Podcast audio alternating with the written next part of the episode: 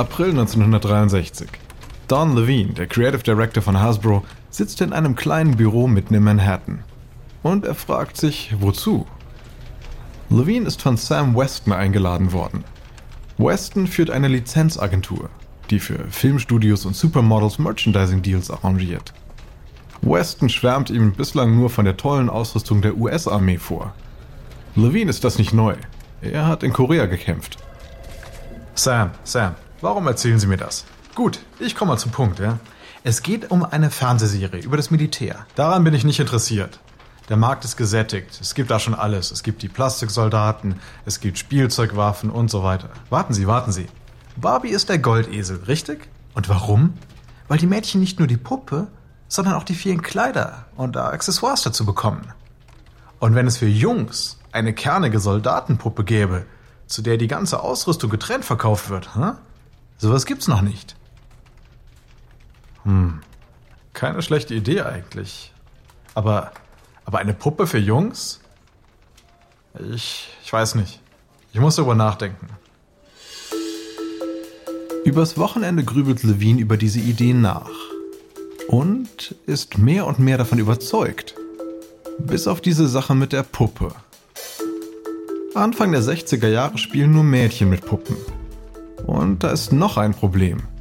Denn der Hasbro-Chef Merrill Hassenfeld hat eine eiserne Regel bezüglich neuem Spielzeug aufgestellt. Keine Puppen. Da kann so eine Soldatenpuppe nur in einer geheimen Kommandoaktion entwickelt werden.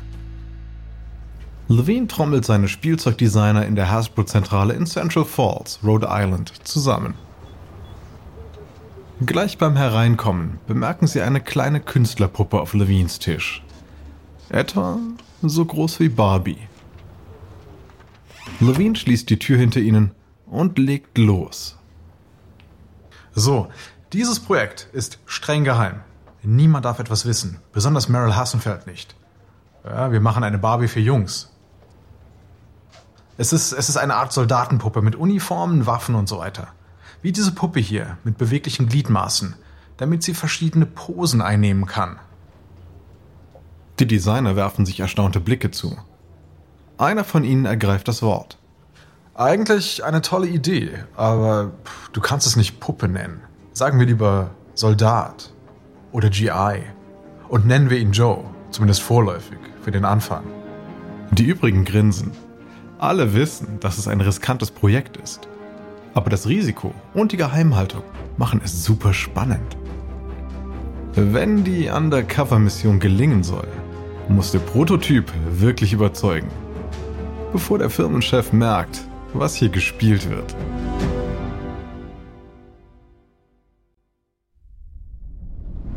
Ich bin Alexander Lange für Wandery und das ist Kampf der Unternehmen.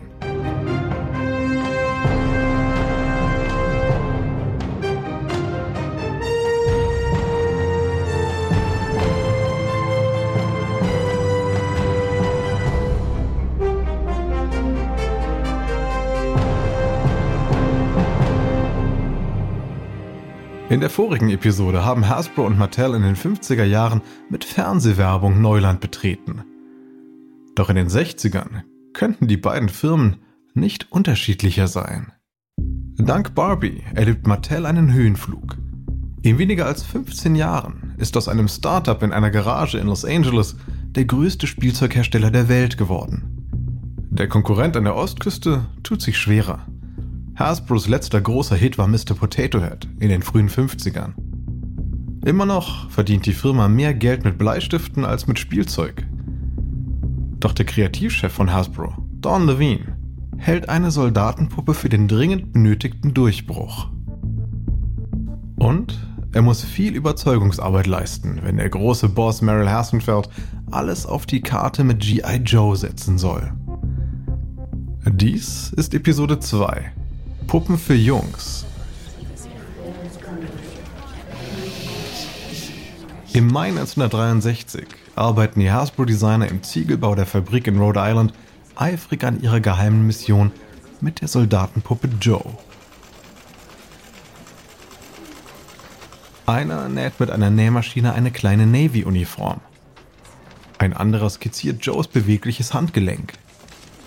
Und ein dritter ist dabei, eine Verpackung für die Soldatenpuppe zu entwerfen. Plötzlich hält er inne.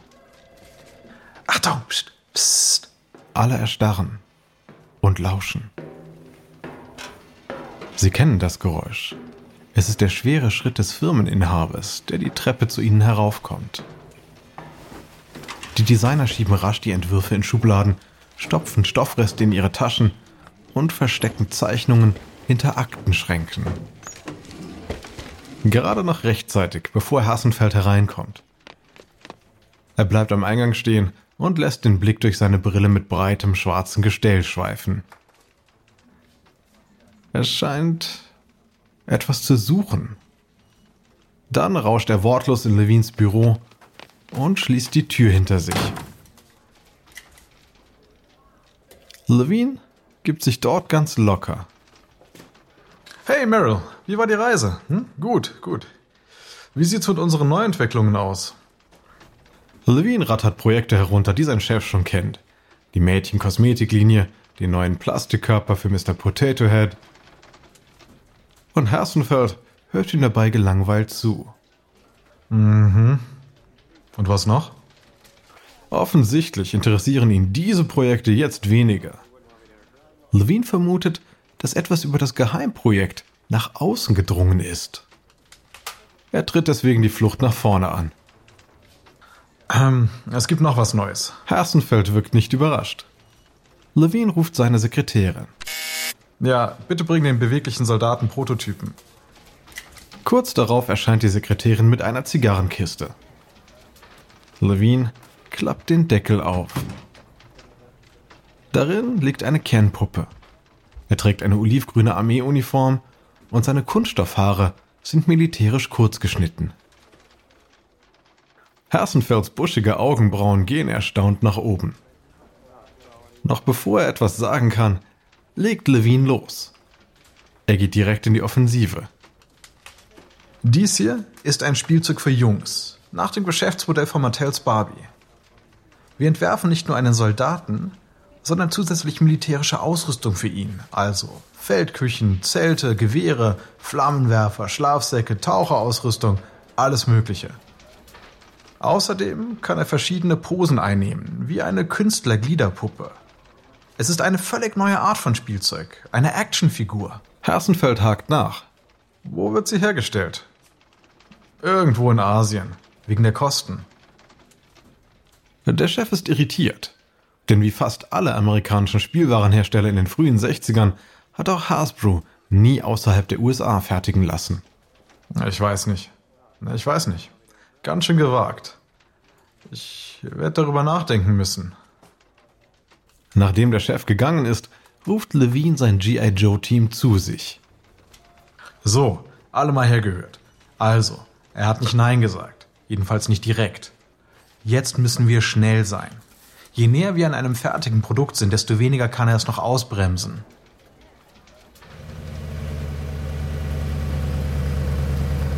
Sommer 1963 in Chelsea, Massachusetts. Ein Dodge Lancer fährt vor einem schmucklosen Lagerhaus vor. Der Fahrer ist der Hasbro-Produktentwickler Jerry Einhorn. Er steigt aus und sieht sich um. Es gibt keine Schilder, aber die Adresse stimmt. Allerdings führt Einhorn ein ungewöhnliches Vorhaben hierher, denn hier sollen alte Armeebestände an südamerikanische Revolutionäre verkauft werden. Und Einhorn braucht Waffen. Echte Waffen, die er als Modelle für die Ausrüstung der Soldatenpuppe Joe nehmen kann.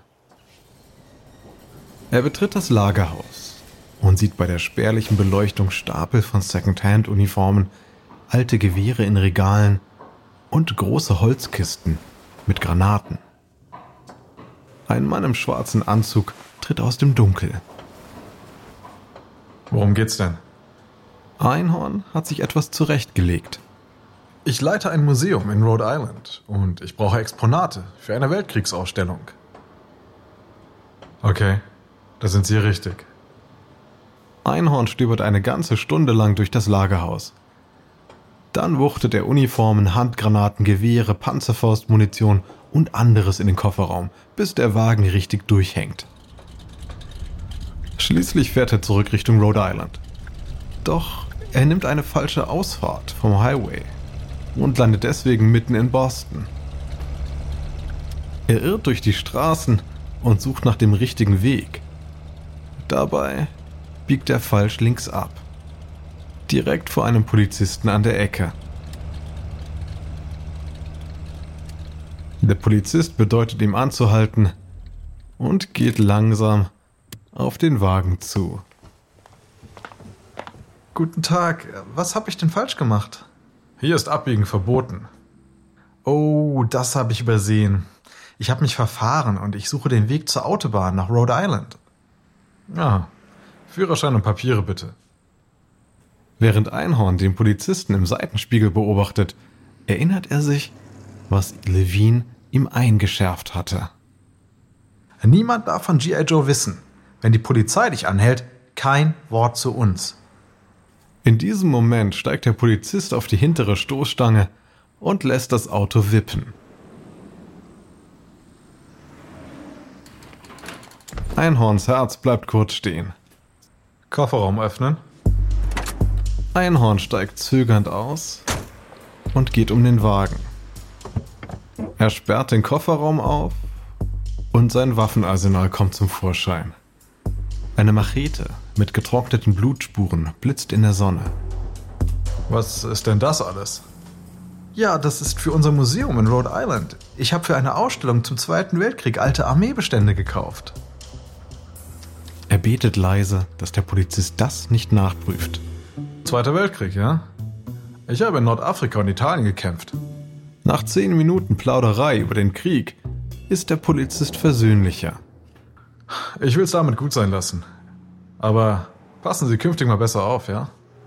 Einhorn kann zwar seine Mission erfolgreich zu Ende bringen, aber die Zukunft von G.I. Joe ist noch offen. Ende August 1963 ist die Figur fast produktionsreif, aber Hassenfeld hat sich immer noch nicht entschlossen. Jedes Mal, wenn Levine das Thema aufbringt, weicht der Chef ihm aus. Und jetzt wird die Zeit knapp. Wenn Levine nicht bald grünes Licht dafür bekommt, ist es zu spät für die kommende Spielzeugsaison 1964. Und bei Hasbro droht ein weiteres Jahr ohne dringend benötigten neuen Spielzeugknüller zu verstreichen. Hersenfeld weiß, dass er sich entscheiden muss. Er zieht sich zigarrenpaffend in sein Büro zurück, um für und wider abzuwägen. Levines Pitch hat ihn eigentlich überzeugt. G.I. Joe könnte funktionieren, aber eben auch ein großer Flop werden. Denn bisher hat niemand Puppen für Jungs angeboten. Wie würde die Kundschaft reagieren? Und die Kosten?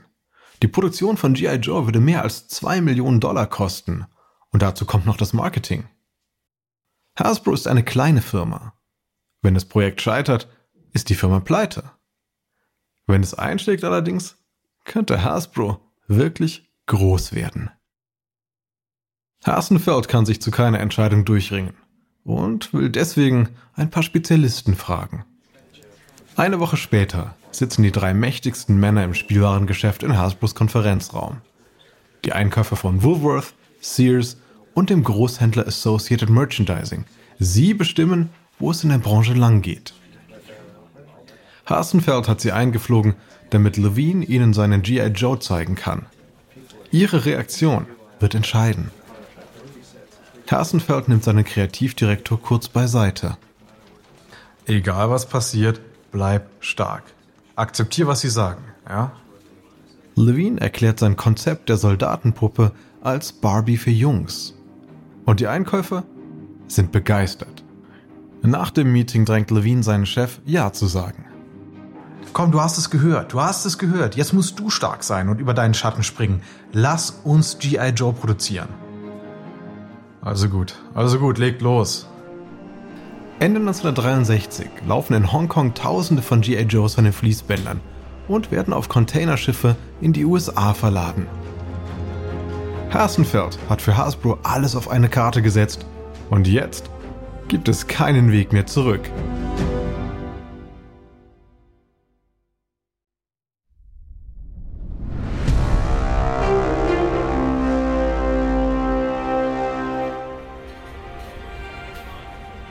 Im März 1964 findet in New York die Spielwarenmesse statt.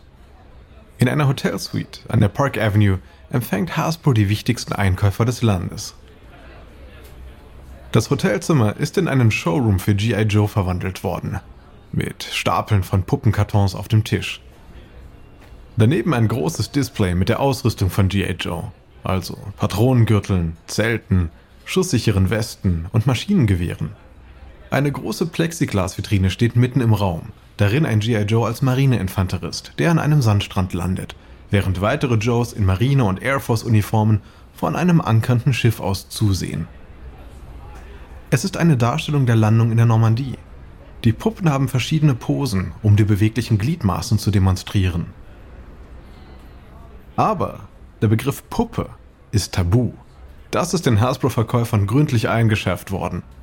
G.I. Joe ist keine Puppe, sondern eine Actionfigur. Im ganzen Raum gibt es also keine Puppen. Als der Einkäufer von Woolworth die Szene betrachtet, tritt Hersenfeld auf ihn zu. Immer frei heraus. Was halten Sie davon? Der Einkäufer lächelt. Ich hoffe, Sie haben richtig viele produziert. Denn das wird ein Hit. In diesem Sommer erobert G.I. Joe die Geschäfte. Und zwar mit Hilfe einer 2,5 Millionen Dollar Werbekampagne.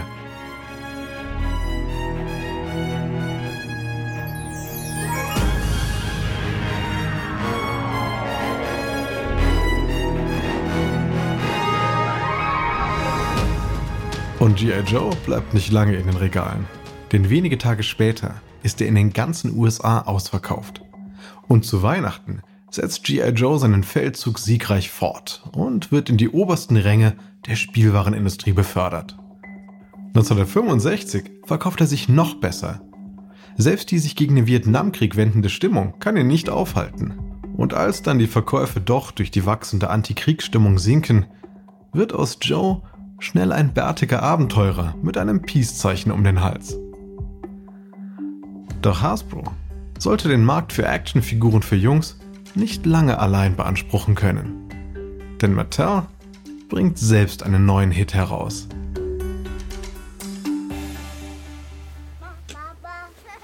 ...1967 passt Elliot Handler, der Mitgründer von Mattel, gerade auf seinen Enkel auf. Der ist natürlich nicht gerade arm an Spielzeugen aller Art.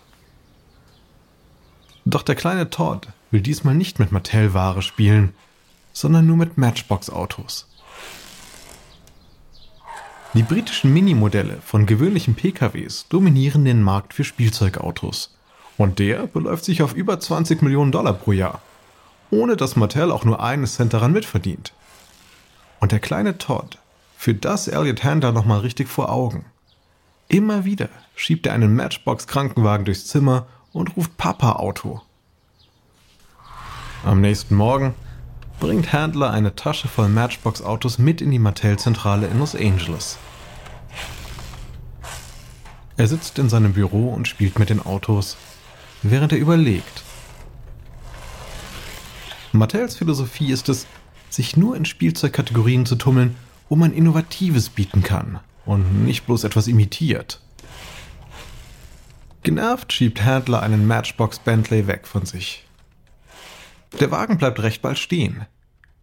Die Räder drehen sich nicht besonders lange, merkt Handler.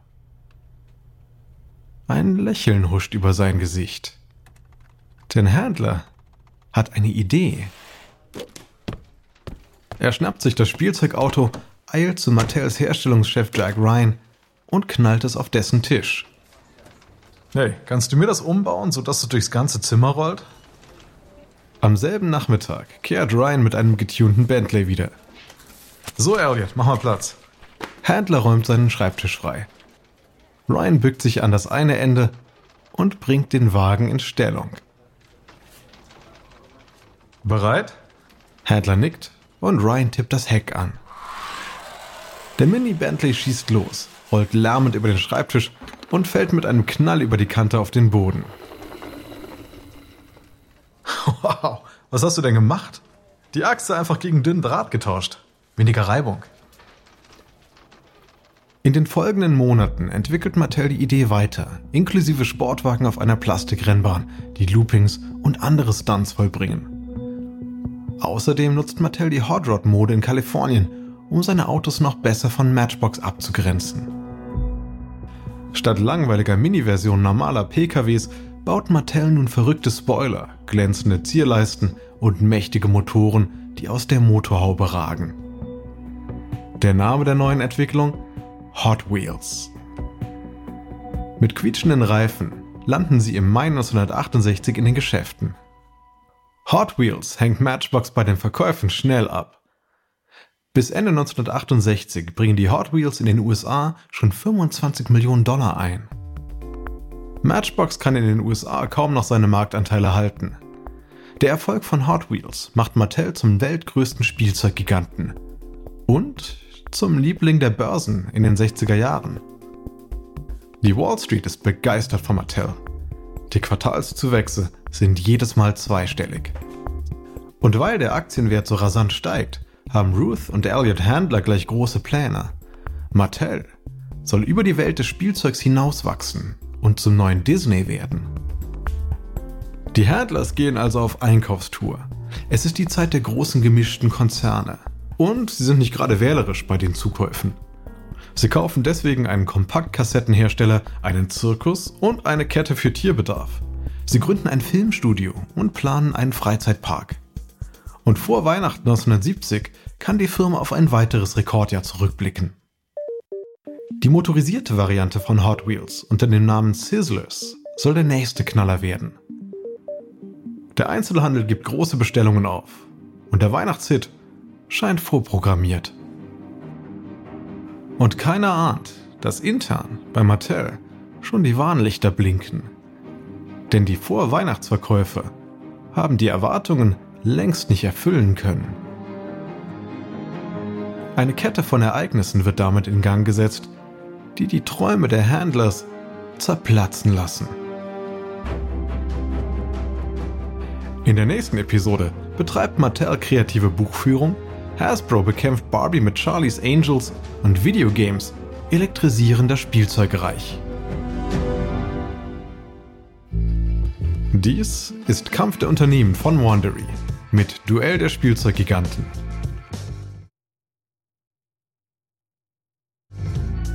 Ein kurzer Hinweis zu den Dialogen, die Sie soeben gehört haben. Wir wissen natürlich nicht genau, was gesprochen wurde. Doch die Dialoge basieren nach bestem Wissen auf unseren Recherchen. Ich bin Ihr Sprecher, Alexander Lange. Tristan Donovan hat diese Geschichte geschrieben. Karen Loest, unsere leitende Produzentin und Redakteurin, herausgegeben von Emily Frost. Sounddesign von Bay Area Sound. Die ausführenden Produzenten sind Jenny Lowe Backman und Marshall Lou. Erstellt hat die Reihe Ernan Lopez. Für Wandering.